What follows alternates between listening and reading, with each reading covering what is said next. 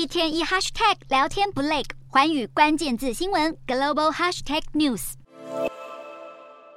在大批荷枪实弹军人的掩护下，乌克兰总统泽伦斯基率领突袭式来访的日本首相岸田文雄进入乌国总统府，展开双边会谈。岸田首度访问乌克兰意义相当重大，象征着每一位七大工业国 G7 领袖都已在战争爆发后亲自访乌。岸田在会谈中承诺，日本将坚定不移挺乌到底，并力邀泽伦斯基出席今年五月举行的广岛 G7 峰会，与各成员国领袖共商乌俄战局。泽伦斯基当下立马点头答应。泽伦斯基随即赞扬日本是乌克兰的好朋友，也是国际秩序强大的维护者。此外，日乌领袖也不忘提及自称为和平大使的中国。泽伦斯基希望中国承认乌克兰版和平计划，并明确要求俄罗斯全面撤军乌克兰。然而，这项和谈条件却是中国发布的乌二十二点和平声明中所没有的。岸田此行展现满满诚意，踏进乌国国土第一站，就先到访去年遭俄军血腥屠城的布查镇，并在当地教堂外敬献花圈、默哀。鞠躬缅怀四百多名俄军枪管下的受害者。就在岸田文雄访乌展现抗俄决心之际，日本自家周围也危机四伏。俄罗斯空军二十一日出动两架能够携带核武的 Tu 九十五 MS 战略轰炸机，在日本海上空巡逻超过七个小时。俄罗斯国防部还特地拍成影片大外宣，挑衅意味浓烈至极。